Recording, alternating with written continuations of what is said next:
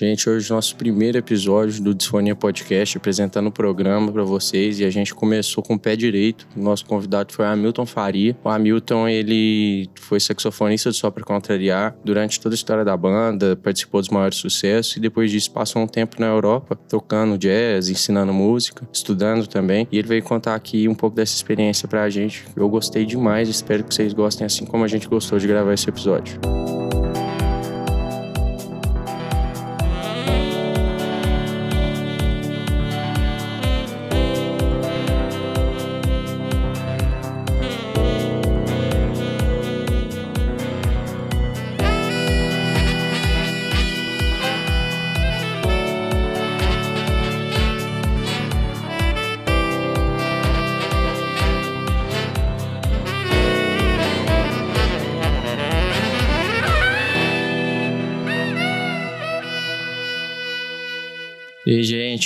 Tarde. Então, hoje nós estamos aqui com o Hamilton, cara. E o Hamilton é um cara que eu tô com uma honra, assim, bizarra de ter aqui, porque o meu conhecimento com o Hamilton foi uma situação muito engraçada, cara. Eu queria demais um professor de música, e aí uns amigos meus que eram da sua igreja lá, uhum. da Só da Terra, né, Hamilton? O povo falou assim, cara, vai atrás do Hamilton, o Hamilton é cabuloso. O Hamilton, ele é gente boa demais. O Hamilton, assim, não tem uma crítica para fazer ele. Ele é muito bom tecnicamente, ele é um amor de pessoa. E, cara, é engraçado engraçado porque isso é uma coisa que se repete, sabe? As pessoas que eu vou conhecendo, que conhecem você, sempre é. falam mais ou menos isso de você. Que você é um cara muito carismático, muito iluminado mesmo, e que é muito bom no que faz. Não sei dizer qual é mais importante que o outro, não, mas assim, você manda muito bem nos dois. Obrigado, parabéns. Obrigado. E assim, concordo demais com isso que o pessoal fala. Você realmente é um cara, assim, tecnicamente bizarro. E é assim, é muito bom conviver com você como meu professor de música. E o Hamilton, gente, para quem não sabe, o Hamilton, ele é saxofonista, era, né, saxofonista do Só Pra Contrariar, que é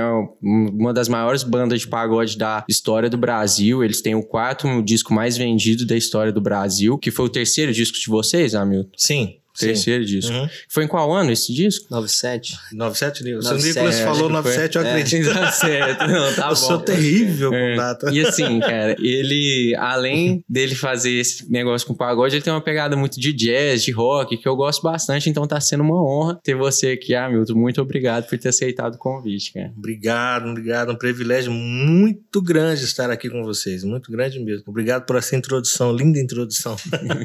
bom demais. É, a gente queria começar com... Acho que contando, acho que desde cedo, né? Você faz música, sempre fez música. Como é que foi desde o começo. Olá, pessoal. É um prazer estar aqui. Desde já vamos fazer uma pequena introdução. Sou natural de São Paulo. Comecei os estudos de música aos sete anos de idade, em Diadema, através de um projeto social, né? Tinha sete anos de idade. Vi uma banda de música tocando na inauguração. Eu não lembro realmente se foi inauguração de um campinho ou se era abertura de algum jogo. Perto da minha casa, perto de onde eu morava, tinha um campinho. E essa banda de música tava lá e eu fiquei vidrado na banda e especialmente no saxofone saxofone. Hum. Fiquei de frente pro saxofone. No instrumental mesmo. É, eu sempre amei. E minha mãe tentava me puxar e eu voltava pra frente do saxofone e ficava lá quase com o ouvido na campana dele. Aí um clarinetista da banda, Sebastião, depois futuramente vim chamá-lo de tio Sebastião, foi realmente um pai na música para mim. Ele viu meu interesse, falou pra minha mãe depois da apresentação da banda, né? Ele falou: Ó, tô vendo que seu filho tá muito afim, tá gostando, tá curtindo pra caramba. Nós temos um projeto social que acontece aqui no bairro bairro, num prezinho tal, aqui perto da sua casa. Você não quer ir lá tal, conhecer? E foi assim. Fui lá, minha mãe me levou lá, já minha mãe matriculou e de lá não parei mais, não saí mais, né? Então teve todo o começo com estudo teórico e tal. E não creio que tenha demorado muito, já passei pro saxofone. E aos 10 anos eu já recebia profissionalmente da banda profissional de Diadema, da Lira Diademense. Já recebia profissionalmente. A banda de Diadema, ela tinha várias etapas, né? Infantil, juvenil, e eu fui passando por todas elas. E também tocava em todas elas, também na profissional e todas elas. Eu tinha meu tempo basicamente voltado pra música, assim, quando era mais jovem, né? Começou com sete anos. Sete anos de idade. Tocando lá. E é. aí você começou, você fazia teoria musical já com saxofone, toca outros instrumentos também? Meu interesse era só no saxofone. Só o saxofone. Então, antes de você pegar no instrumento, você tinha que cumprir uma planilhazinha aí de métodos e tal. Tem que chegar na lição tal, tem que dominar até a matéria tal para poder pegar no instrumento. Até mesmo para ver se a pessoa seguia em diante, né? E ninguém que começava, pelo menos era nessa época, fogo inicial, né? é, que não, rápido. não pegava direto no instrumento, não. Tinha que cumprir uma tabelinha. E eu comecei a cumprir. Minha família é muito simples, não tinha condições de adquirir o instrumento. E realmente, se não fosse através desse projeto social, não, teria conseguido tocar ou adquirir um instrumento. Né? A prefeitura me cedeu o instrumento, eu levava o instrumento para casa. Olha só. isso. E isso você ficou até quando você tinha quantos anos? Em Diadema, tocando na banda Comecei de lá? com 7, aos 10 eu estava profissional. Aos 12, de 12 para 13 anos eu mudei para Uberlândia. Certo, então ficou mais ou menos seis anos nisso. Tenho curiosidade de saber, assim, mais ou menos que ano que era, o que que tava acontecendo de música popular no Brasil. Não sei se era a década de 80, que tinha o rock subindo. 82. Isso eu lembro, Nicolas. Isso eu consigo, Esse é... Então, isso eu aí, consigo lembrar. assim, você tem essa formação meio né, de jazz que não é uma música que a gente ouve muito no Brasil. Se eu ouvia rock, se eu ouvia, sei lá, sertanejo, o que, que você gostava de ouvir além do, do saxofone do jazz que você tocava? Olha, porque assim, aos 7 anos de idade, 82, 83, não tinha isso que tem hoje. Eu, se eu perguntar pro meu filho hoje, eu tenho um filho, né, de 13 anos, se eu perguntar para ele um estilo de música que ele goste, eu creio que ele vai ter hoje isso muito mais determinado do que naquela época. Não tinha YouTube, não tinha. Então, Uhum. eu amava o repertório da banda, que era dobrado, repertório de banda, né, dobrado, músicas sinfônicas. Toquei chorinho também, que tinha os grupos dentro da banda tinha um grupo de chorinho também. E eu me identificava muito com o repertório da banda, né? Eu não tinha condições, nem existia Walkman, não tinha essas Sei, coisas, não sei. tinha Facilidade de música- à Consumo de música. é, era né? rádio, né? Era rádio. Eu lembro que minha mãe ficava assim, aos domingos escutando, vendo o Silvio Santos o dia inteiro. Não é esse acesso que nem nós temos hoje, né? De YouTube, de. Então eu me identificava realmente muito com o repertório da banda nessa época. Entendi. Era mais focado no que você fazia lá sim, mesmo. sim, Entendi. sim, sim. E o que que te trouxe para Uberlândia? Como que você veio parar aqui? Henrique, meu pai comprou um restaurante em frente à rodoviária de Uberlândia. Ele sempre mexeu com conduzir. Ou era caminhoneiro, ou ele era taxista. Muito tempo taxista, em São Paulo. Sempre, assim, intercalando nisso. Ou caminhão, ou táxi. Ou caminhão, ou táxi. E aí, ele pegou o caminhão, começou a fazer essa rota daqui, eu não me lembro por quê. E só sei que notificou a família, não vão estar mudando.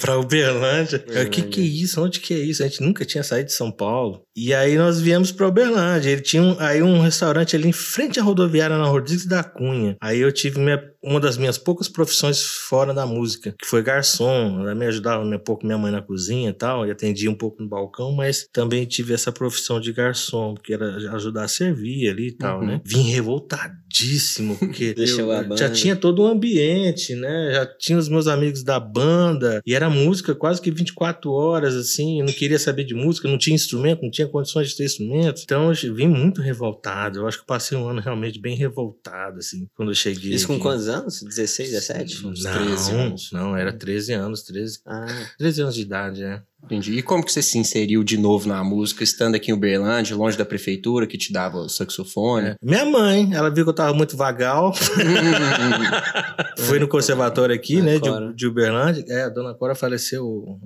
né, esses dias agora. Meus pêsames por isso também. E ela foi me matriculou lá no conservatório e falou: Ó, você tá matriculado no conservatório. Então vai ter que ir lá tal. E o conservatório tinha instrumentos também, né? Se eu não podia levar para casa. Tinha um moxarifado e tal lá. E eu me, me matriculou lá no conservatório e peguei aula com o Antônio de Mello, o querido Antônio de Mello, que foi um dos maestros da banda municipal. Um dos primeiros maestros da banda de municipal de Uberlândia. E ele dava aula no conservatório há muito tempo e tal, e um trombonista da pesada. E ele tinha uma banda de música, ele tinha um monte de instrumentos na casa dele, clarineta, instrumentos de percussão, saxofone. Logo de cara rolou uma amizade muito grande entre nós, e aí, novamente, ele me cedeu um instrumento para eu poder levar para casa. Eu retomei os estudos de música no Conservatório de Uberlândia.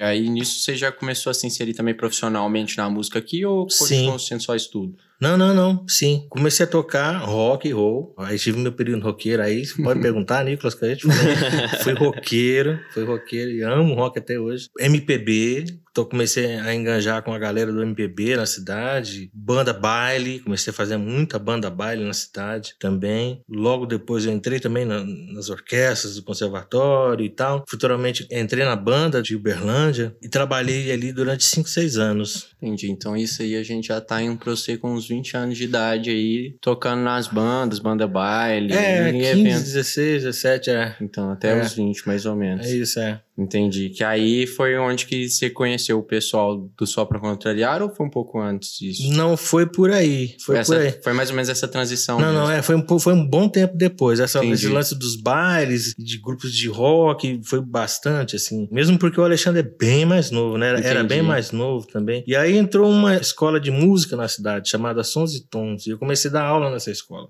Hum. E o Alexandre se matriculou ali para ter aula de, de violão ou cavaquinho, eu não lembro, com o Luiz Antônio, que era baixista, né? Nessa escola onde eu dava aula. E nós começamos ali um- uma época de namoro, assim, né? De ficar, Hum. de se conhecer e tal. E eu comecei a tocar com um cantor que chamava Guilherme Snart, que viajava muito na época do RPM. Brabo. Bacana, né? E aí eu já tava trabalhando na banda, só que eu tava faltando demais na banda. E o maestro me deu um checkmate. Ela falou: Ó, você não pode viajar assim também mais não. Tem que lembrar do seu trabalho aqui e tal. E aí eu tocava numa banda de samba, chamava Tempero de Quintal. Amava essa banda. E aí eu entrei nessa banda pra conciliar a agenda com a banda municipal e ficar aqui na cidade. Eu entrei nessa banda chamada Tempero de Quintal. Aí, com o passar de um bom, bom passar de tempo, começou a surgir só pra contrariar, Entendi. fazendo alguns shows na cidade. A gente falava, ah, os meninos aí só pra contrariar e tal. E aí eu fui vendo os meninos crescendo e tal, fazendo alguns trabalhos aqui na Os cidade. meninos, quem? Era. O Alexandre, Os- a Badia cantava, que é a mãe. O Joãozinho, que é o pai. Era mais a família dele? Era, não, mas já tinha gente da formação também. O Popó, o Rogério, o Luiz Antônio, que tocava baixo.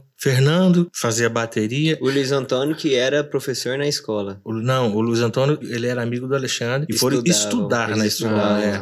Foram estudar na escola. Como Mas- que era o cenário berlandense assim, enquanto você estava fazendo essas questões aí desses professores, banda baile? O que que estava acontecendo na música de Uberlândia? A MPB sempre foi forte, né? Entendi. Tinha bastante barzinho, tinha bastante grupo de MPB, duo, trio, quarteto, violão, guitarra, bateria, voz, banda baile, Entendi. muita banda baile, todo mundo tocando, todo mundo trabalhando. E o samba crescendo muito. Esse tempero de quintal não é porque eu tava, mas era, a melhor banda na, de samba na, na época aqui, né? E nós tocávamos em Araxá, Monte Alegre, Araguari, Uberaba, nós tocávamos na região também aqui. E samba foi crescendo, foi crescendo. Começaram a, fa- a fazer festas nas mansões do aeroporto nessa época. Em algumas boates que não tinham samba, eh, começaram a fazer também. E lugar, locais que eram específicos para rock começaram a abrir espaço para samba também. O London O London. começou a abrir espaço para samba e o samba foi crescendo, foi crescendo, foi crescendo. E nessa época era mais assim um samba raiz ou já começou a pegar mais para esse lado que é pagode? Eu não não sou um bom entendedor de samba e pagode,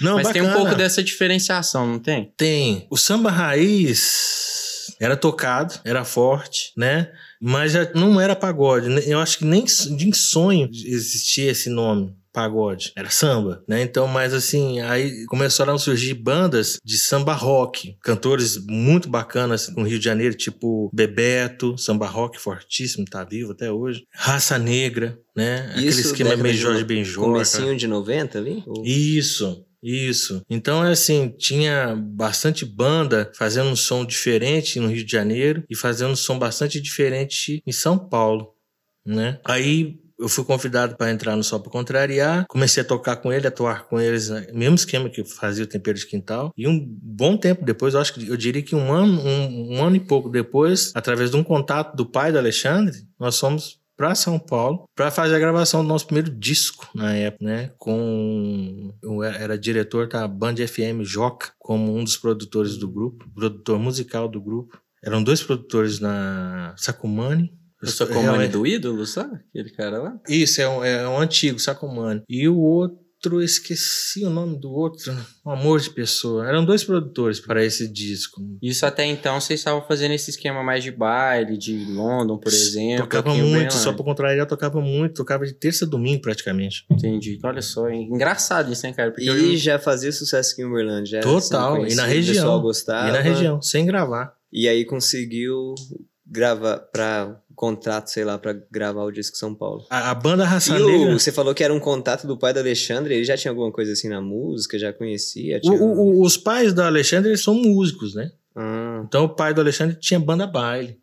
A mãe Certo. cantava, né? Agora também tá no The Voice aí. Tá se dando bem, foi pra final. Me disseram, eu não, eu não tô assistindo, mas falaram que ela foi pra final. Mas assim, sempre cantou, sempre tiveram baile. Tinha um equipamento de som, coisa grande, né? E ele tinha esse contato em São Paulo. Aí foi começou a gravar, e foi daí então que começou a virar uma banda já de nível nacional, então. É, tinha essa banda Raça Negra que tava estouradaça, São de São Paulo. E a BMG, a Ariola, na época, ela queria uma banda que fosse na mesma pegada deles. E foi muito interessante, porque eles não sabiam nem que tinha samba em Minas Gerais. Então juntou a curiosidade, né, com isso. Como assim, samba mineiro, né? E a nossa formação era basicamente a formação do Raça Negra, que era teclado, saxofone, baixo, aquele tantão de percussão, né? Eu não lembro exatamente quantas pessoas eram na formação do Raça Negra nessa época, mas quando você olha o disco do Raça Negra, era bastante gente, gente, né? E o Só Pra Contrariar também era um monte de gente aqui. E a formação de músicos era igual e o- a música que nós fazíamos era muito parecida. E a ideia foi essa, fazer um vinil na época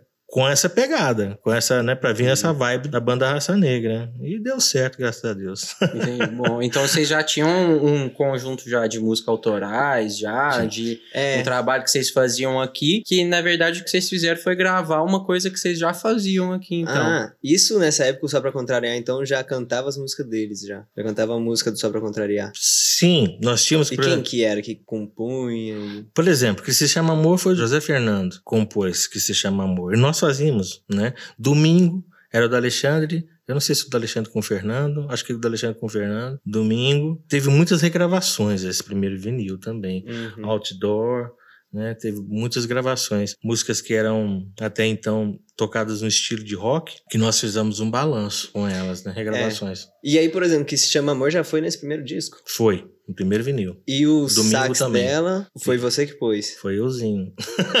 Aí você pegou uma música que já existia, fez o solo de sax. Na realidade, nós já fazíamos essas músicas aqui nos bailes, né? Ah, vamos cantar aqui pra vocês uma música autoral E e aí vocês tal. E eu já fazia solo nela. Então, quando nós chegamos lá no, no estúdio pra gravar, basicamente eu já tinha tudo já esquematizado na cabeça. E eu tenho muito carinho por esse solo que se chama Amor, porque na hora que eu fui gravar esse solo, o Alexandre tava lá no estúdio, já tinha uma cara, e o povo tava querendo arrancar ele pra ele poder comer e descansar e dar uma arejada na cabeça. E eu fiquei sozinho com o técnico de som que mudou, né? A gente ficava ali quase que 24 horas ali dentro, gravando. Então os técnicos de som eles mudavam, eles iam intercalando, tinha horário. Uhum. Então conseguiram tirar ele, já tava na hora da troca de técnico de som, o cara que ia ficar na mesa de som, e fiquei eu, ele e o Serginho. Quem vai gravar o próximo a gravar? Eu falei, ó, é o Hamilton e tal. Então beleza. Comecei a gravar, falei, ah, grava aí, passa o som aí, vamos gravando aí e tal. Comecei a gravar do jeito que eu queria, eu fiz o que eu queria. fiz o que eu queria. Quando eles chegaram, eu já tava pronto, já tava, né, tudo certinho. Então eu tenho muito carinho por causa disso, assim. O momento seu E- consolo lá e É, saiu. eu gravei muito descontraído, Icônico, muito. né, é. Importante na Fico feliz, é, fico feliz.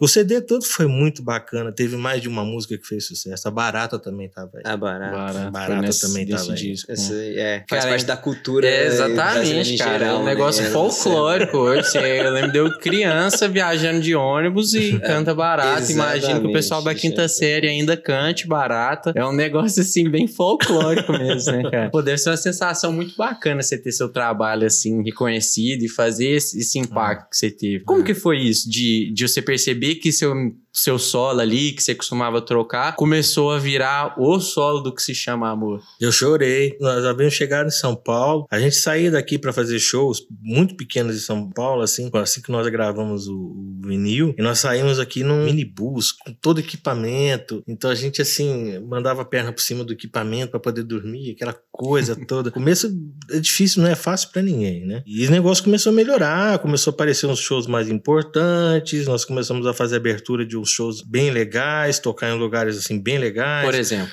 Na época tinha o Bem Brasil em São Paulo. Eu lembro que eu tinha um carinho muito grande. Era feito. Ô, Nicolas, se você puder me ajudar aí a olhar onde que era feito Bem Brasil.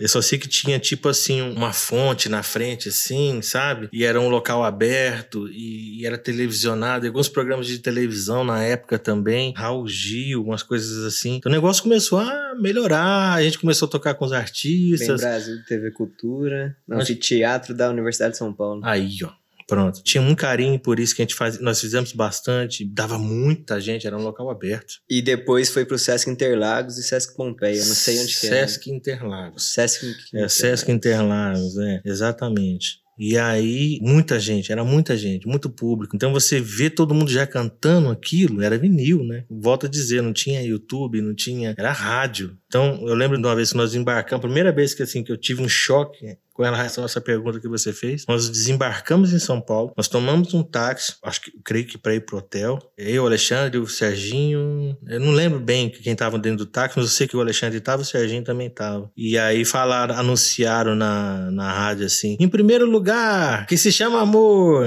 grupo só pra contrariar. E tocou e você escutar o seu som na rádio, no táxi, assim. E o taxista não sabia. Ele falou assim: essa aqui eu gosto demais. E aumentou o volume. Aí eu falei: ah.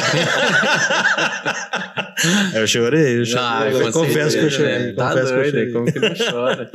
que que é isso? Então aí nessa época aí você já começou até a perder um pouco de contato com o Uberlândia, né? Foi. Você sempre, vocês sempre moraram aqui, o grupo, com todo? Todos. É, o grupo é daqui, o Samuel Todos, é- todos, todos. E aí eu comecei a receber muita falta na banda. no- Novamente, aí eu, aí eu, de novo, o maestro falou: Olha, você vai ter que opinar. Ou você fica com o grupo, ou você permanece na banda. Como é que você vai fazer? Eu tinha já 5, 6 anos de carteira assinada e toda aquela coisa, aquelas vantagens de funcionalismo público, aquela coisa, né? Ajudava muito em casa nessa época. Foi uma decisão difícil né? Foi uma decisão muito difícil. Eu, eu lembro que eu tinha um, um saxofonista na banda que eu gostava demais, demais, demais. Um cara que já tinha tocado pra caramba, já tinha uma história musical muito bonita. Aí eu fui conversar com ele, né? Falei, o que, que o senhor acha que, que eu faço tal? Aí eu lembro que ele falou assim, Hamilton, é difícil opinar sobre essas coisas, mas olha pro seu lado. Aí eu olhei para um lado, olhei pro outro. aí, aí eu falei assim, mas o que foi? O que que você quer me dizer? Ele falou assim, ah, Milton, você é o mais novo dessa banda. Se você arrepender, depois você volta. Cara, mas sabe quando alguém te dá um conselho assim, que você fala, então é isso, Pronto, né? Eu falei, tô indo. ó, tô vazando. Que, é isso? Não pode, você acha né, esse negócio é momento, amanhã já não tem mais esse negócio, vai acabar. Não, tô vazando, tô vazando. Aí eu segui o conselho dele, era o que eu precisava ouvir. Aí eu saí de definitivo, né, da banda da cidade. Quando que foi? Ai, Nicolas, de novo as datas.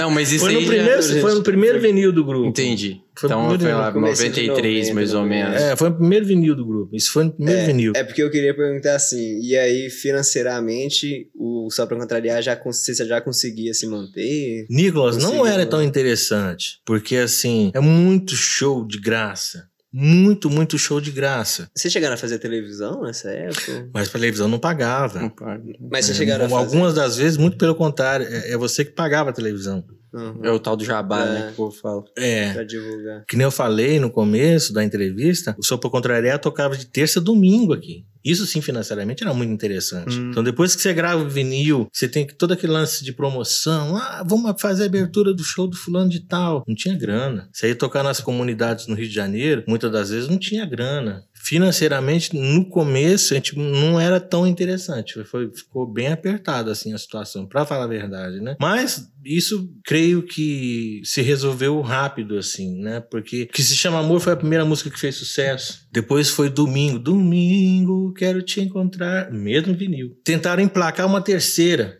Só que quando, como que se chama Amor fez muito sucesso, domingo eles aceitaram, as rádios aceitaram, mas quando eles escutaram a barata, A barata já veio atropelando tudo. Aí a gente não conseguiu mais ter o vinil na mão. E a barata ficou aí por três ou quatro anos, fazendo em primeiro lugar em muitos lugares. As crianças cantaram, os adultos cantaram, os coroas cantaram. Todo mundo cantou barata, né? Então, o sucesso do Só Pra Contrariar, creio que foi de domingo pra barata. Engraçado isso, né? Domingo pra barata. é um caminho. Aí começou a entrar a grana. Aí começou a entrar a grana. E aí, nesse caso, o dinheiro. É até uma curiosidade minha mesmo de. O, o artista, nesse caso, ele vai ganhando mais é com show, né? Parece Show. que o álbum, a venda dos álbuns propriamente dito, Não, não, é, é- tão sim. rentável. Mas nessa época, direitos autorais era muito pesado. Contratação da gravadora, né? Os contratos com a gravadora eram muito pesados, né? Direitos autorais, direitos conest, direitos de arranjo, pagamento por gravação. Essa época era bem interessante, Entendi. né? Então se ganhava ainda nessa época com isso. É porque hoje o YouTube, Spotify não paga tanto assim, o, acho que o artista, né, que tá vendo, e é um lugar que é- recebe mais exposição, né? É, eu acho que com a cópia do CD, quando começou a ser possível a cópia do CD, que as pessoas foram tendo acesso a isso, a pirataria aumentou bastante. Bem antes do YouTube, bem antes de muitas coisas, né? Então aí já começou a cair bastante esse lance dos direitos autorais. Entendi. Aí o foco já, financeiramente falando, já começou a ir mais pra show. Show, Entendi. show. E você, você acha que você é um cara mais de produção, mais de show, mesma coisa os dois? Porque assim, eu imagino que um dos negócios que eu sempre fico pensando de, de ser famoso com banda assim é a sensação de você conseguir mexer com a multidão lá na hora que você tá fazendo, né? Você faz um negócio assim, a galera vai e arrepia, isso aí deve ser uma sensação boa demais, cara. Essa pergunta foi bem interessante, hein? eu tinha que refletir sobre ela. É porque assim, eu tava emprestado no estilo. Essa é a coisa mais engraçada ainda. Você chega lá no, na- no estúdiozinho do Hamilton pra ter aula, não tem foto dele, sei lá, com cartola, com é, o pessoal brasileiro massa. Tem, um- tem o saxofonista do Dire Straits, tá ligado? Bacana demais dele.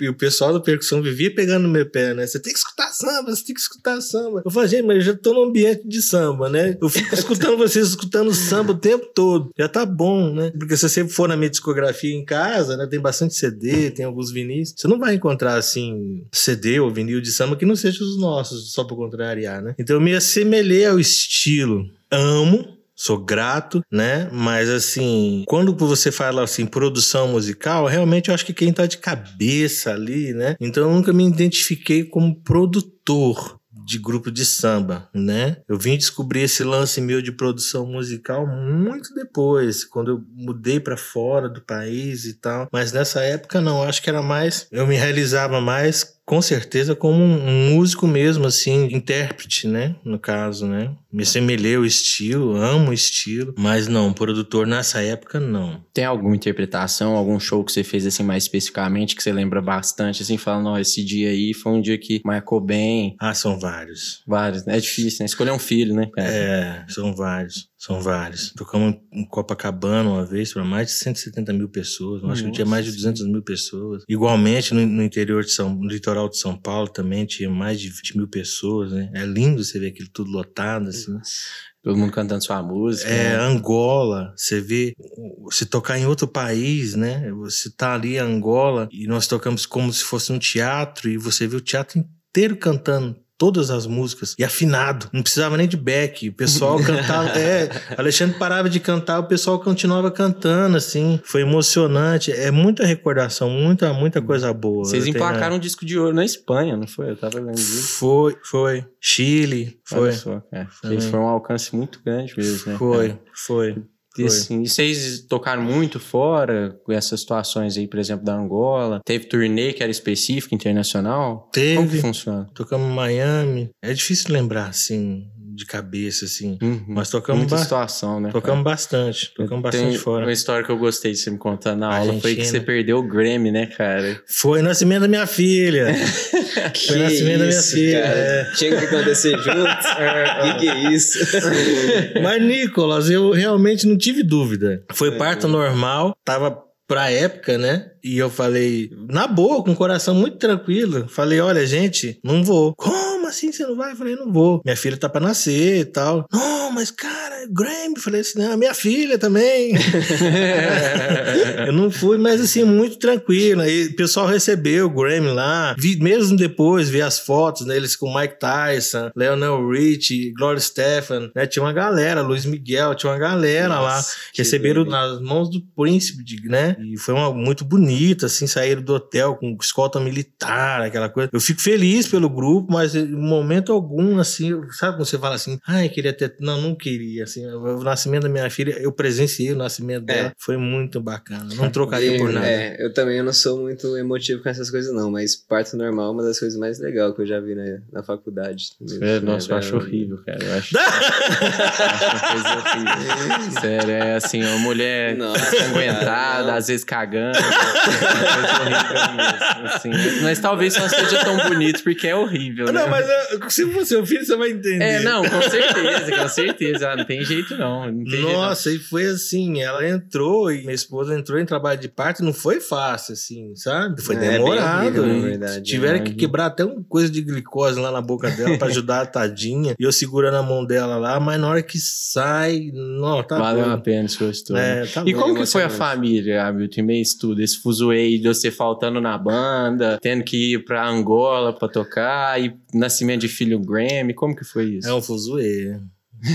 é, o fuzuê, que nem você falou, um fuzuê. Chegava a ficar um mês fora de casa, três semanas fora de casa. É bastante complicado. É bastante complicado, assim, né? A esposa acho que sofre, sofre muito, né? Porque quer queira ou quer não, você tá vivenciando muitas coisas, né? Televisão, é artista, é isso, é aquilo, né? Eu lembro que eu chegava em casa e eu chegava, às vezes, para trocar roupa, né? Você meio que não desconecta da coisa né? Você chega em casa, mas você não tá em casa, né? Então, assim, são muitas coisas novas que você tem que aprender a lidar também. E nem sempre você lida com tudo de uma forma legal, né? Você apanha muito para poder lidar também. Ah, com certeza, vai adaptando, né? Que sua esposa você conheceu já antes do grupo. Foi antes do grupo. Entendi. Então, nossa, então ela cortou um dobrado com você, hein? Foi, tadinha.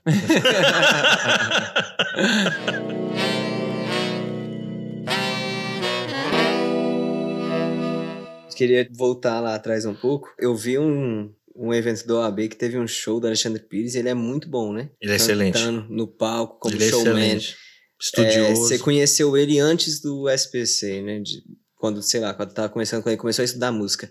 Você já via que ele era bom, ele era diferente dos outros? Ou... Isso você nota até hoje, você estando perto dele até hoje. Então, você vê, eu estava dando aula na escola de música, ele entrou para aprender na escola. Então, já era um diferencial, porque a galera já tocava na noite, mas muitas das vezes a pessoa. Porque para você aprender música, não necessariamente você precisa estar num estudo formal né? Uhum. No Brasil, principalmente. Hoje, de repente essa, isso do formal, estudo formal, estudo informal no Brasil, hoje esteja em uma, entrando em uma nova fase ou está em uma nova fase. Eu estando dentro da faculdade hoje eu vejo isso dessa seguinte forma. Mas não necessariamente você precisa de um estudo formal. Então você tem grandes nomes da música popular brasileira, que eu não venho citar, não vou citar nomes assim para não entrar em detalhes, pessoas assim que nós amamos, pessoas assim que nós consideramos assim que não sabem ler música e nem por isso uhum. deixam de ser ser um grande artista. Certo. Entendeu? Não sabem fazer arranjo, a não ser de boa. O cara compõe e você chega no estúdio, eu falo, cara, que você faz isso aqui, ó. O cara começa a cantar para você. Ele não sabe escrever. Mas isso não desmerece o lado que ele é um grande artista, uhum. né? Então, na época, o Alexandre já se preocupava com isso, de aprender música, pelo lado do formal. Depois ele veio aprender a falar castelhano, ele fala castelhano super bem, né? Então, eu falo castelhano, eu leio eu escrevo, porque eu morei na Espanha 10 anos, uhum. mas ele, ele fala super bem, porque ele pagou um professor para viajar, para estar com ele em todos os lugares que nós estávamos. Ele tinha um professor Vocês gravaram um disco? Nós gravamos um trabalho em comum,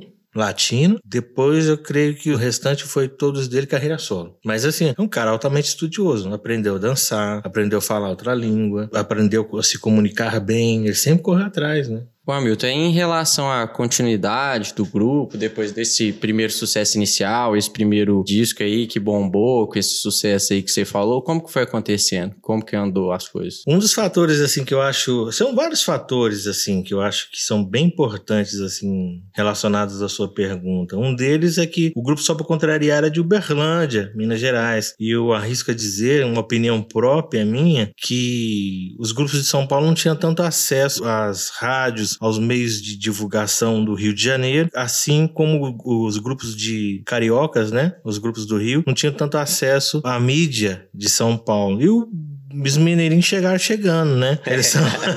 eles são. É, nós somos queridos pelos paulistas, nós somos queridos pelos baianos, nós somos queridos pelos os cariocas, né? Então a gente meio que conseguiu romper fronteiras mesmo nesse sentido, né? Samba não tem fronteiras, né? Existe e é aquele lugar. samba que tem, eu acho que, que tem no disco de 25 anos, era dessa época já? Hum, Vocês falam nossa. do samba de mineiro que saiu. Ah, não, de... não, isso. Ai, Nicolas, você não vou saber que, que álbum que foi, mas já existia, já. O samba não tem fronteiras. O samba não tem fronteiras, existe em qualquer lugar. Digo trem bom, digo ai. Ele já existia, foi um, foi um dos grandes sucessos do grupo também. E... É, empacou vários sucessos, muitos, né? Que, muitos. A questão lá do Depois do Prazer, o povo faz funk dessa música até hoje, foi, né, cara? É bizarro. Muitos, é. muitos sucessos. É o Cantando. Nesse Alcione. disco aí de vocês aí tem música com Caetano, Exato, tem vários é. nomes de peso, sem é. ser os próprios nomes de peso do Sobra é, Contrariar. Né? Gilberto né? Gil, Caetano, Fábio Júnior. E outra coisa que eu fiquei curioso, você falou do Raça Negra que existia na época que o Sobra Contrariar tava começando. Quem mais teve? Ali do primeiro até lá 97, 98, que foi quando estourou mais, vocês ganham, pegaram o quarto disco mais vendido do Brasil. Negritude Júnior, Raça, do Rio, Raça Negra, São Paulo, Molejo, depois, Molejão, grupo Molejo, bem depois, tá? Sampa Crio, São Paulo, Alcione, que sempre fez sucesso, Zeca Pagodinho, Jorge Aragão. Sempre... Jorge Aragão. O Jorge Aragão era apenas compositor. É. Depois ele passou a ser interpretar as grandes composições que ele fazia e deu super certo. Então, o Jorge Aragão, pelo menos assim, que eu me lembre, nessa época como cantor, ele não era tão conhecido, uhum. mas compositor ele sempre foi respeitado. Então ele sempre tinha composições com todo compositor, mundo. Compositor, quando o senhor fala compositor, mais fazia letra e música. Isso. Exato. E aí, em um determinado momento, ele começou a cantar. Ele começou a cantar. E aí foi sucesso. Foi sucesso. Então, Zeca Pagodinho, né? Agora, banda. Tinha mais bandas, viu? Eu vou tentando lembrar aqui. É difícil citar, né? Porque, assim, é, realmente. Tinha muita banda. Porque foi fizeram... criado um movimento. Exatamente. Exatamente. Fizeram parte da criação de um no, movimento. Nos né? anos 90 foi esse estilo estourou bastante né, no Brasil. É, isso é engraçado, porque eu acho que eu vejo um pouco disso até hoje. Tipo, o Thiaguinho, por exemplo, que tá estourado aí com tudo. Cara, eu vejo muito o Alexandre Pires nele, cara. Ele, eu vejo aquele, aquele sorrisão bonito, aquele carisma, aquela presença de palco lá. É um negócio que foi muito surgindo lá com vocês, né? Mais ou menos nessa época aí. Tanto que até hoje, ah, igual a gente falou no início, Barata tá sendo cantada pela galera da quinta série aí até. E como que foi o andar do grupo a partir desses momentos? Como que aconteceu a debandada pra carreira solo, seus projetos novos? Como que isso foi acontecendo? Ir pra Inglaterra. Depois de 13 anos aí juntos, a, foi a primeira formação, né? Todos juntos com o Alexandre e tal, ele decidiu seguir carreira solo investir na carreira principalmente internacional. Nessa época a gente não tinha muito bem decidido o que, que ia ser o grupo. Se ia como o Thiaguinho ele integrou um outro grupo que eu não tô querendo lembrar aqui, não, não consigo lembrar. Salta Samba? Não, não, não, não. É um outro grupo. Gente. Ele entrou como vocalista nesse grupo, porque um, um, vocalista também decidiu seguir carreira só. Eu não consigo lembrar. Mas é, a mesma coisa aconteceu com o Alexandre. Então nós não sabíamos muito bem se nós iríamos colocar um cantor no lugar dele. Como é que ia ficar a coisa? E eu tava assim, eu tinha milhagem assim, pra caramba. Naquela época você podia vender milhagem, você podia trocar, você podia fazer, né? E aí eu falei, ah, vou pra. Tinha alguns amigos meus em Manchester né? Manchester. E eu fui para lá ver qual que era assim. E eu cheguei lá e foi bem bacana assim para minha carreira, pro meu lance profissional, porque ninguém se conhecia só para contrariar, hum. né? Então, realmente as pessoas me conheceram pelo meu lado musical, não como artista brasileiro, vamos dizer assim, mas pelo trabalho que eu tava até então, né, já tinha um trabalho com saxofone. E deu super certo, assim, comecei a tocar com um pianista da pesada lá, um italiano. Quem que era? É, Gaetano, já era residente em Manchester há muito tempo, um pianista de jazz. E nós fazíamos assim, três, quatro apresentações por semana. E você já foi com isso mais ou menos esquematizado? É, você não, lá fala de não, cheguei lá, lá para conhecer. Fui para conhecer, não, eu tinha dois amigos lá. E um era músico, o outro era cozinheiro. Então, o que era é. cozinheiro e me arrumar um trampo, me trabalhar Você na cozinha. já tinha trabalhado no restaurante, né? É, não, mas nunca na cozinha. Eu ia lavar prato, normal, né? E o outro, que era músico, falou assim: não, antes disso, vou arrumar para você uma noite de música brasileira. E arrumou a noite de música brasileira, no qual eu era brasileiro, ele era o baixista brasileiro. Nós arrumamos um guitarrista inglês, com muita boa vontade, um amor de pessoa, e um baterista inglês, com a coisa mais engraçada. Parecia tudo, menos bossa nova, assim. Então nós pegamos alguns standards. A música brasileira, ela sempre foi muito respeitada lá fora, né? E o pessoal emocionado que estava fazendo música brasileira com brasileiro. Eles eram universitários, estudantes de música na faculdade. Então nós pegamos estándares como Garoto de Ipanema, Corcovado, coisas que eles estudavam. E eles estavam, assim, muito, realmente muito emocionados que estavam tendo a oportunidade de fazer aquela música com músicos brasileiros, né? Então, assim, ficou uma noite muito interessante, muito emotiva tal. E a pessoa que tinha arrumado o equipamento de som era esse pianista. E ele montou o som lá, tal, o Romário tá lá, e quando eu cheguei, começamos a passar o som, ele ficou. Eu vi que ele ficou lá assim e tal, cumprimentei ele na boa tal, assim, meu inglês era zero, eu falava assim pouquíssimas palavras assim, em inglês. Aí ele ficou para ver parte do show, ele tinha um show nessa noite e ele ficou até o limite do horário dele e vazou. Aí no outro dia, o baixista falou: Olha, você lembra aquele cara que tava escutando assim, assim, que montou o som? Eu falei: Sim, muito simpático tal, assim. Isso. Ele era um dos principais pianistas de jazz aqui da, da região aqui.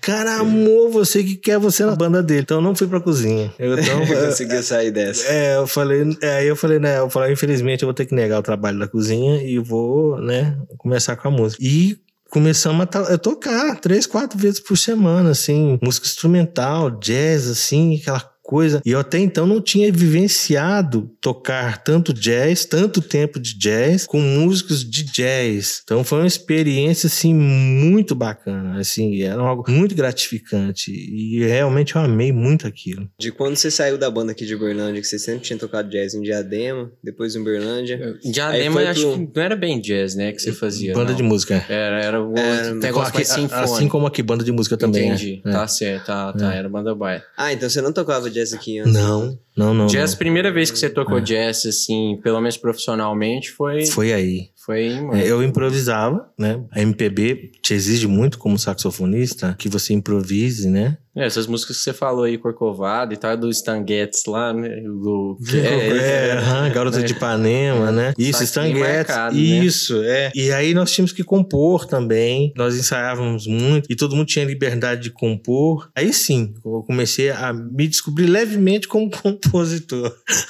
Entendi, aí que você começou a ver mais a produção musical. Isso, sim, sim. E aí sim que fui vivenciar o jazz, né? Porque banda de música é muito repertório popular, né?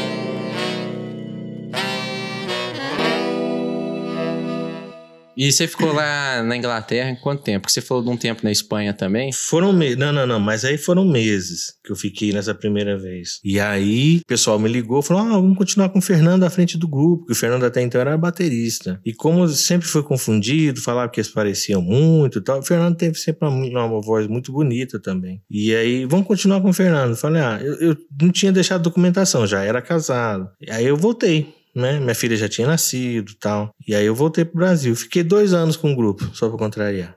Mas realmente essa experiência de fazer música instrumental, fazer jazz, mexeu muito comigo. Então, ao longo desses dois anos, eu resolvi voltar para a Inglaterra para passar mais tempo, né? Fazendo isso. Entendi. Então você ficou lá poucos meses, voltou, fez dois anos só para contrariar. Isso daí não foi a época do DVD dos 25 anos, não. Isso não. foi antes, bem antes, né? Eu voltei para Inglaterra Fiquei lá um ano e pouquinho. Paulo estudando inglês, eu tocando na noite e tal. Com o mesmo cara? italiano Não, como eu falei assim, ah, a mudança vai ser grande, e eu sabia que ele estava fazendo outros trabalhos, eu resolvi ir para Londres Hum. Então eu vim para Londres, morei em Londres mesmo. Dei aula, depois que o inglês estava legal, dei aula, eu sempre amei dar aula. Toquei com bastante brasileiros, brasileiros muito bons, com trabalhos sólidos, trabalhos bem interessantes. É, lá tem muito brasileiro que toca muito, que já estão lá há anos, trilhando lá. Toquei com bastante brasileiro, muito legal lá, assim. E Tive a oportunidade de tocar com inglês também, entrar numa banda muito legal de inglesa. Sempre jazz? Não, fiz temporada de funk com banda de funk. Olha é. só. Fiz temporada de soul com banda de soul. Fiz temporada de blues com banda de blues, porque o inglês ele é muito decidido, né? É diferente do brasileiro que toca tudo. Toca tudo assim. Legal. Ser especialista em muitas áreas. O inglês já é mais focado. Então, eu gosto de rock, só toca rock. Eu gosto de funk, só toca funk. Então, eu passei várias temporadas com várias dessas formações e foi muito bacana para mim eu pude entender bastante de cada um desses estilos, né? Foi uma, realmente uma imersão cada um desses estilos. Blues com cara que só tocava blues, funk com cara que só tocava funk, e assim, né? Por diante. Eles acham que o brasileiro é muito doido, né? eles, eles, eles, falam assim: e aí, Hamilton, como é que é a sua semana? Aí eu falava: ó, oh, vou tocar música brasileira quarta, vou tocar não sei o que quinta. Eles, eles rachavam assim, né? tipo, eles falavam, você é louco, você é louco, né? Mas eles gostam muito desse lado camaleão do brasileiro de conseguir absorver outros estilos. O Brasil é assim, né? Samba em Minas Gerais. É. Né? então você vai lá pro sul, você já tem chamamé, você tem um ritmo que só o pessoal nem conhece em outros lugares. Você vai para Belém, tem carimbó, tem, né? O Brasil é muito grande. Tocam é, reggae em São Luís do Maranhão, um reggae que assim, reggae com brega. É, não, é uma coisa assim, é, poxa, o Brasil é muito, nosso país é maravilhoso nesse sentido de ritmo. Eu acho que o brasileiro já tem um pouco disso na veia, né? E a gente lá fora, a gente se dá bem em, em, em se adaptar com outros estilos, assim. Então, ao longo de um ano e meio, eu fui para Barcelona. É, minha esposa falou: e aí, o que a gente faz? A gente fica por aqui, volta. E a minha esposa é descendente de japonês e espanhol. Apesar de eu amar Japão, eu falei: ai, é Japão.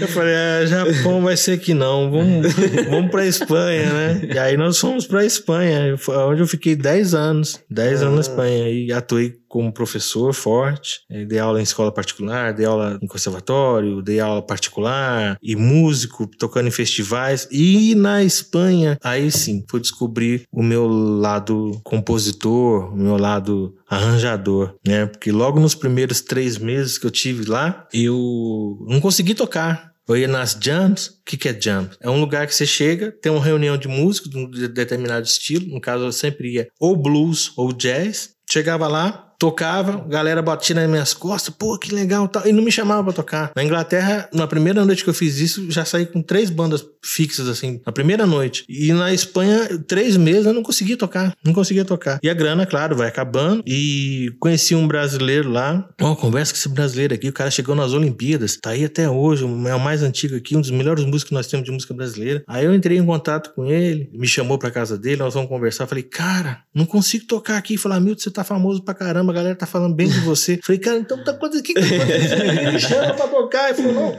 ninguém vai te chamar pra tocar, não. Você tem que eu se falei, oferecer. Eu falei assim, mas como assim, cara? Né? Ele falou assim, não, amigo, pega a programação da cidade. Aí que eu fui pegar a programação da cidade, só tem eles tocando com eles. Inclusive fazendo música brasileira de alto nível. Porque, claro, teve a ditadura, teve a repressão, e é uma coisa cultural, eles se fecharam, hum. né? Eles são muito fechados. Aí eu falei assim, então lascou. Ele falou, não, muito pelo contrário. Eles são muito abertos a novas coisas. Inclusive, você tem até muito espaço por isso. Só que você tem que chegar com um trabalho seu. Aí ele falou assim: ó, você tem uma grana ainda? Eu falei, tem uma grana ainda. Aí nós alugamos uma hora de estúdio, duas horas de estúdio. Ele reuniu os músicos brasileiros e ele falou: tem uma composição ou duas aqui que eu posso te jogar na sua mão. Queimei um CDzinho lá, compus assim, coisa assim. sabe assim, do nada, ficamos no estúdio umas duas, três horas, gravamos em uma hora, prensou um CDzinho normalzinho, CDzinho, fizemos uma foto muito mais ou menos para esse CDzinho. Chegava nos lugares que eu já sabia que tinha música ao vivo, falei, ó, oh, tô com esse trabalho aqui de música brasileira instrumental. O cara começava a escutar, mexia o ombro assim, curtia, passava por outra faixa, falei, poxa, que esforço todo, o cara não tá nem ouvindo o negócio direito. Eu escutava duas, três faixas assim, falava, ó, oh, tem a data tal, data tal, data tal. Comecei a trabalhar. E assim, aí foi descobrir que era compositor. que eu podia compor e podia fazer. Aí eu chamava o pessoal, falava, ó, tem data tal, data tal. Nesse aqui dá pra colocar trio, nesse aqui dá pra colocar quarteto. E comecei a trocar. Comecei a tocar na Espanha. Isso você já estava como professor e tudo mais? Não, professor, professor foi, foi é, depois. na Inglaterra. Professor. Fui, fui professor também na Inglaterra, particular. E aí, nisso, então, você ficou esse tempo que você foi, foi 10 anos? Não, aí, na, Espanha, lá na Europa, alternando entre tocar e dar aula, tocar e dar aula. É, tá tudo junto, é. é. Basicamente o que eu fazia aqui, né? Que eu faço aqui, aliás. Aí, nesses 10 anos, ou depois já nesses 10 anos, o Serginho também tava, tecladista, tava lá em Pontevedra, que é uma região bem fria, assim, tal, na Espanha. Aí o Alexandre me chamou para fazer o Alexandre eletroacústico. Aí eu vim fazer o eletroacústico com ele. Eletroacústico? É, tem um trabalho dele que chama Eletroacústico, gravado em São Paulo. Inclusive o Neymar tava lá, cheguei lá, nem sabia quem que era Neymar.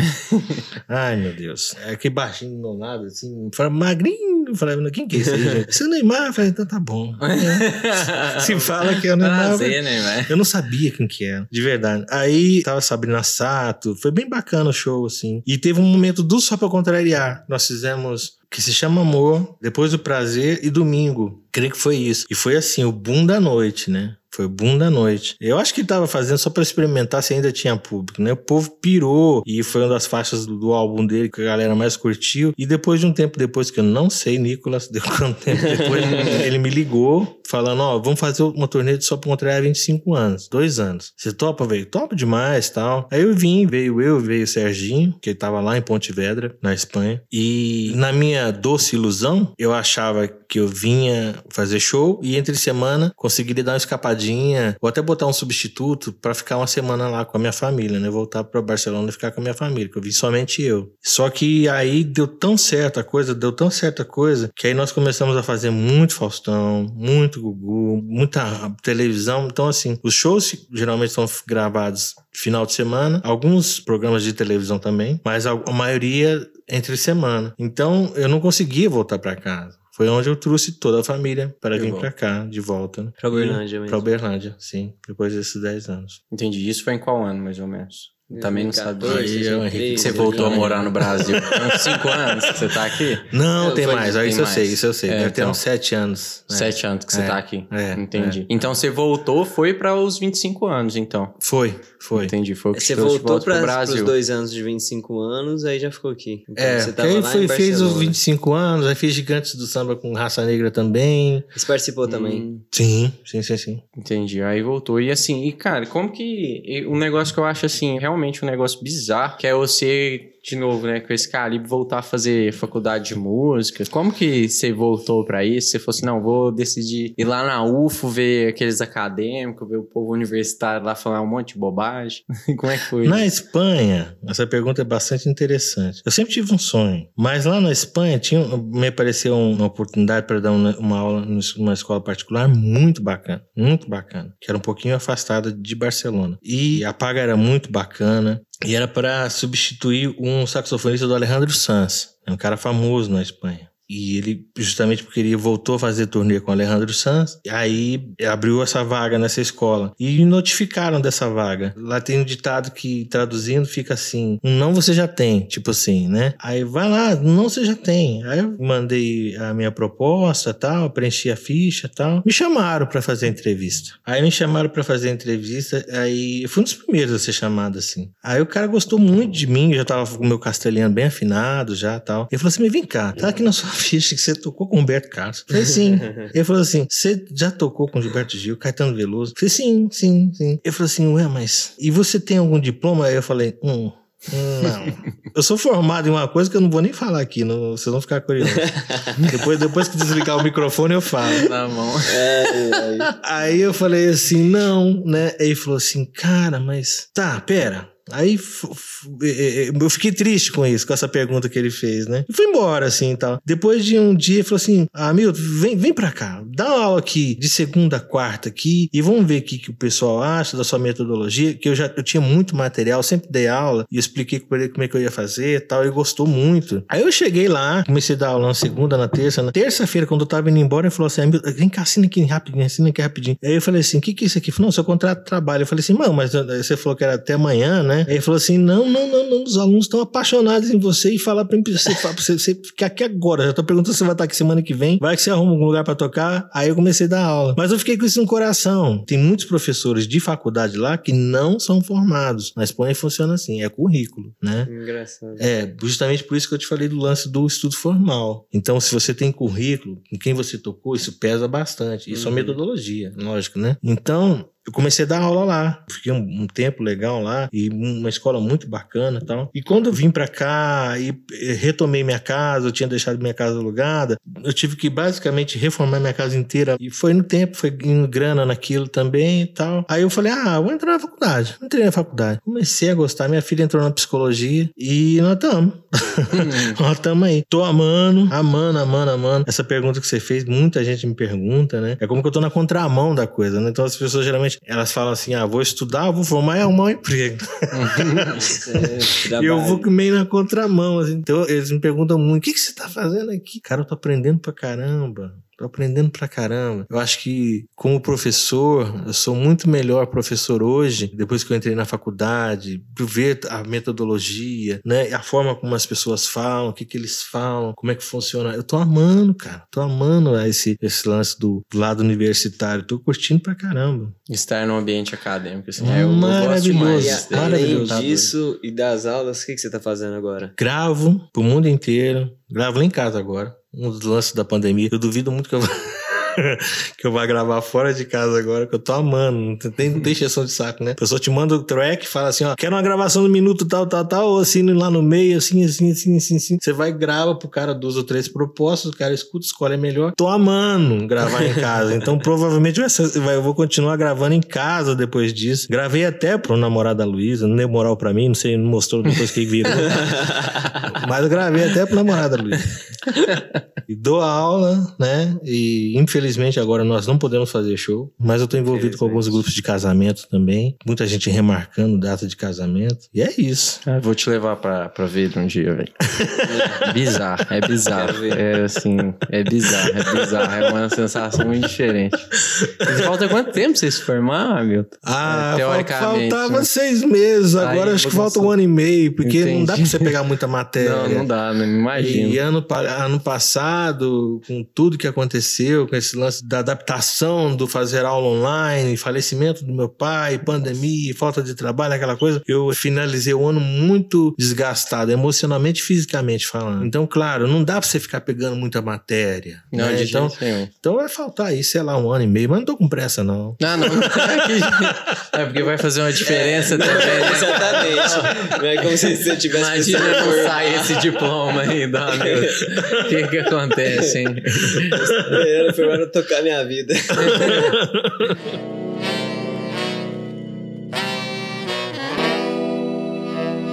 E aí você quer ficar aqui em Uberlândia, quer ficar no Brasil? Tem algum ainda algum vínculo assim mais coisado com a Espanha? Rapaz, essa pergunta sua é muito, é muito difícil. Se minha esposa escutar isso.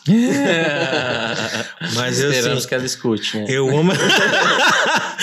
eu amo ser brasileiro fora do Brasil. Entendi. Eu amo, amo. A nossa música é, é muito respeitada lá fora. E eu amo. Você tem muita oportunidade de produzir grandes coisas lá fora, sabe? Então, assim, eu não faço nada a não ser a música brasileira.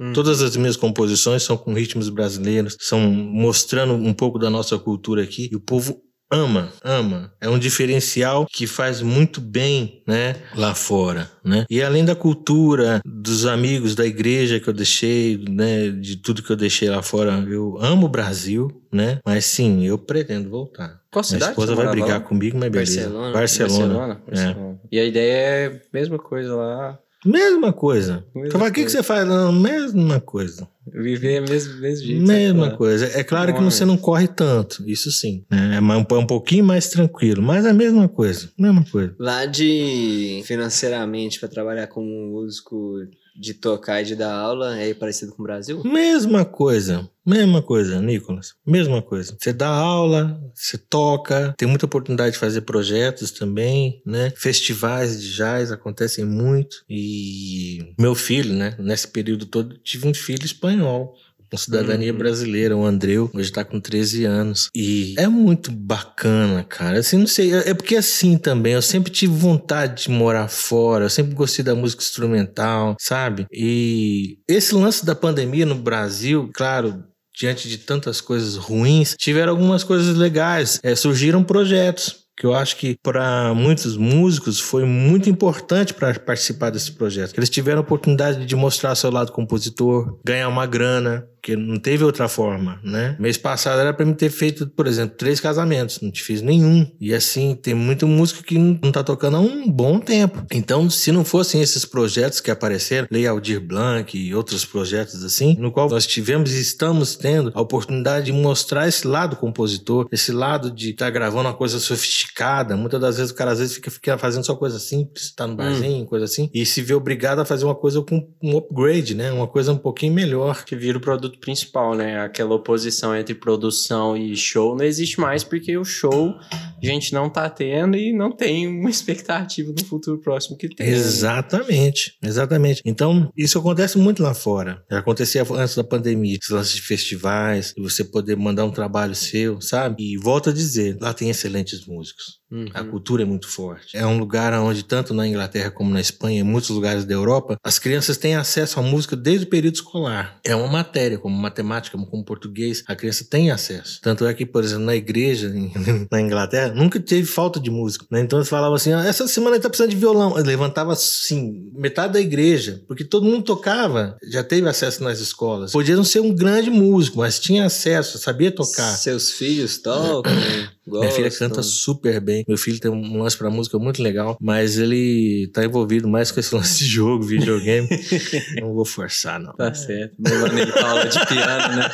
Acho bom quando eu é, chego não, lá, é, Eu levo ele pra fazer aula de piano, mas não vou forçar. Minha filha canta super bem. E aí, você falou nesse negócio de igreja, no meio de igreja tem um, um estímulo muito grande a musicalidade, né? Também. Acho que eu percebo Também. Isso. Então, assim, lá fora a música, é, ela existe nas escolas, né? Então, eu não sei, de repente aqui tem acesso às escolas particulares, talvez, né? Talvez. Hum, não, nem talvez isso. É, eu acho que nem isso. Nas particulares, é. Pelo menos nas particulares que eu estudei. No, particular é. muito e lá todas as escolas não, você tem a matéria música. Entendi não é artes. Que aqui a gente fala que tem artes. E quando você vai ver, não é música. Uhum. a música não tá. Geralmente é, é. Não tô querendo entrar aqui num debate, né? Mas às vezes é artes plásticas, mas música não é. Entendi, é igual né? educação física é futebol. é tipo é. isso. Na Ezeba, cara, na Ezeba eu tive música. Aí era musicalidade mesmo. E é uma escola pública, né? Por que E você teve acesso a instrumentos? E... Cara, pouco, pouco. Mas eu estudei pouco tempo na Ezeba. Eu ah. acho que o pessoal que fica lá mais tempo tem. E também também, que claro, tem a ligação com a UFO, né? né? Eu acho que é isso, é mais fácil eles acessarem. É. E assim, acho que o ensino médio das escolas particulares hoje está muito voltado para vestibular. Exatamente, para fazer o aluno deles passar em medicina na faculdade federal. Então, a gente estuda música, a gente estuda artes, muito como um impacto histórico, cultural, e não assim, ah, ó, conta a assim, ciência, esse né? aqui é o ritmo, ó, é. esse clique, clique, clique. A cultura lá fora é muito importante infelizmente, isso é uma coisa assim que no Brasil falta, sabe? Então, já na escola, a pessoa já tem contato com a música. Então, as pessoas vão no show, né? Então, por exemplo, num show de música instrumental que você produz, não necessariamente você precisa tocar alguma coisa conhecida. Isso é incrível. Então você vai tocar, você faz um, um repertório. Eu já fiz vários repertórios de música instrumental, no qual era tudo composição.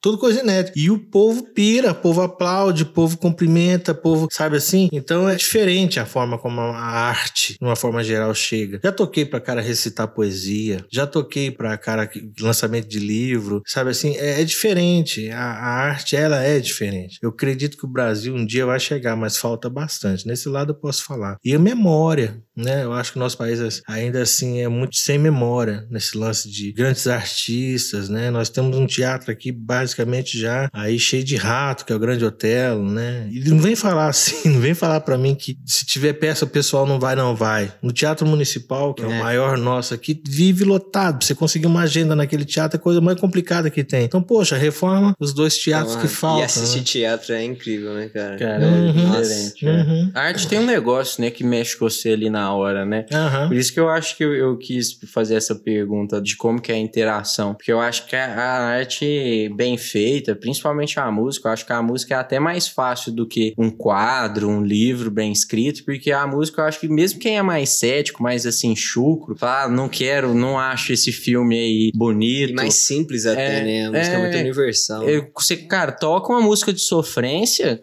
todo mundo chora junto, entendeu? é desse jeito. Mano, eu acho que tem um negócio que fala com a gente, né, uhum. cara? E ver isso ao vivo é diferente, é sim, diferente, com sim. certeza. E o que, que você ouve, assim, hoje em dia? Eu escuto tudo. Principalmente as músicas dos meus alunos. Curto, amo pra caramba. Eu gosto de aprender, gosto de pesquisar. Então, hoje, tô escutando bastante música indiana. Me, me, me, mesclada com, com jazz, percussão indiana, música indiana. Tô amando de verdade. Mas eu gosto de escutar. Minha filha, ela tem 21 anos, ela me envia coisas assim, todo dia quase, assim. É. E eu escuto. Saiu uma nova música do Bruno Mars, tá linda. Ego Anderson. Amo. Que é bom, viu? Amo, amo, amo, amo. Amo escutar coisas novas. Rap, você ouve? Ouço, gosto pra caramba. É, puxando de rap aqui, eu vi um documentário no Netflix esses dias que o, o Notorious Big, ele fala esse negócio que você yeah, falou. Que ele fala, cara, eu não ouço hip hop, eu não ouço rap. Eu ouço, é, porque é, R&B, eu ouço blues. É, é, eu sou um cantor de outras coisas, mas na hora que eu vou é, fazer música eu faço... É, é. é. deixa marcante dele mesmo era o jeito que ele cantava, que ele cantava com aquele jeito de R&B mesmo. Engraçado isso, um eu, eu lembrei disso rap. quando você falou. Eu não sei, eu, eu assim, sabe, eu sou um apaixonado pela nossa música, sabe, os nossos ritmos, baião, sabe assim? Samba. Eu gosto muito de ritmo, do ritmo. Não tô falando estilo em si, tô falando do ritmo, da parte rítmica brasileira. Acho muito rica, muito rica. Baixei esses dias para trás um show instrumental de frevo. Foi a mais linda que você pensar. Foi a mais linda que você pensar. E tá longe assim do que eu faço, né? Eu lembro uma vez que eu desembarquei no aeroporto em Recife, a galera me reconheceu, aí fala: toca aqui com a gente, toca aqui com a gente. Eu falei: você tá louco, cara? Os caras tocando frevo não pau, numa velocidade. Eu falei, gente, vocês não estão entendendo. É cultural, né? Não adianta querer desembarcar em Cuba falando assim, eu toco salsa. Não é assim. Mesma coisa o americano chegar aqui e falar, vou tocar samba. Não é assim, né? Os caras, toca aqui, toca aqui, toca aqui. Eu falei, cara, você não conhece nem o frevo? Eu falei, conheço o frevo, mas o frevo que eu toco, eu toco na metade da metade do andamento que vocês tocam. assim como é difícil, muitas das vezes, o cara assimilar o que eu faço. Sim. Né? Então, assim, é muito bacana a música infinita, né? A música infinita. Depois eles levaram a bolsa, tenho certeza que eles não ficaram magoados comigo, mas não dá pra você encarar, tocar frevo. Com um cara que toca frevo, desembarcando no aeroporto, depois não sei quantas horas de viagem, não é. não é. Eu, pelo menos, não consigo, né? É, eu acho que eu dou conta. acho que pra mim é tranquilo. então a música é muito grande. A música é muito grande. Amo Alicia Keys, amo amo é, Sade, tô falando de coisas muito diferentes, né? Dire Straits, esses rocks antigos, eu curto pra caramba. Tina Turner, eu sou apaixonado por ela. Eu queria falar Tina que eu amo ela é. antes dela morrer.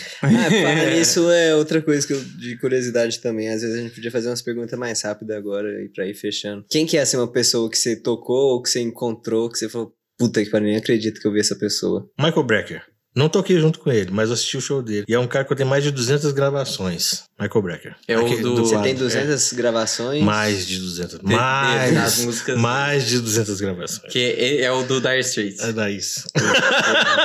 é. Entendi. E um show, assim, um show, não sei se com mais gente, ou um show que foi mais emocionante, que... Dividiu o palco. É. Ah, é complicado isso. É complicado. Hum. Teve vários especiais da Rede Globo, no qual, de artista, você passa a ser novamente aquele admirador, né? Então você vê Alize Ramalho, você vê Ivan Lins, Gonzaguinha.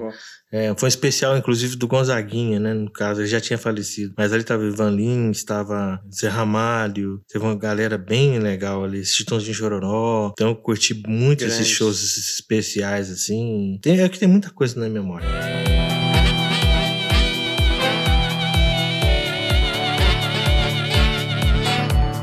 Hamilton. Já puxando para fechado, queria agradecer demais a sua disponibilidade, seu interesse. Tinha certeza que ia ser ótimo, a conversa foi ótima, adorei. Muita coisa que eu tinha muita curiosidade, queria ouvir isso aí há muito tempo. Muito obrigado por ter sido tão aberto, por se colocar aqui na, conversa. A gente com certeza aprendeu muito e foi uma conversa muito produtiva. Agradeço demais, demais, demais a disponibilidade de estar aqui. Foi um prazer, meu cara. Foi absolutamente maravilhoso. eu tinha até falado para ele que ele tinha falado tinha prometido o vinho. Eu falei, não, se não filmar, a gente fala que vai marcar outro. já vamos marcar outro já também depois aí. Se, mesmo tendo vindo hoje, a gente faz outro depois. Foi muito legal. Obrigado demais. E desculpa qualquer coisa por ter sido o primeiro, a gente não tá tão afiado assim. Tão né? afiado. É, né? E às vezes se você quiser deixar alguma coisa falada em relação a contato seu, alguma coisa que possa. Nicolas, Henrique, foi assim muito bacana, principalmente por ser o primeiro. Cara, esse vinho tava espetacular. Obrigado, Curti Diego. pra caramba. Não, e a entrevista, eu acho que, poxa, foi muito bacana e tal. Deixar minhas redes sociais, gente. YouTube é Milton Faria, tanto Instagram como Facebook é Milton Faria Sax. Aqueles que quiserem conhecer um pouco mais do meu trabalho, ou me seguirem aí, por favor. Um forte abraço a todos. Um obrigado pela oportunidade. Obrigado mesmo. Valeu. Valeu, tamo Valeu, junto. Um abraço, galera. Cosmódromo Estúdio.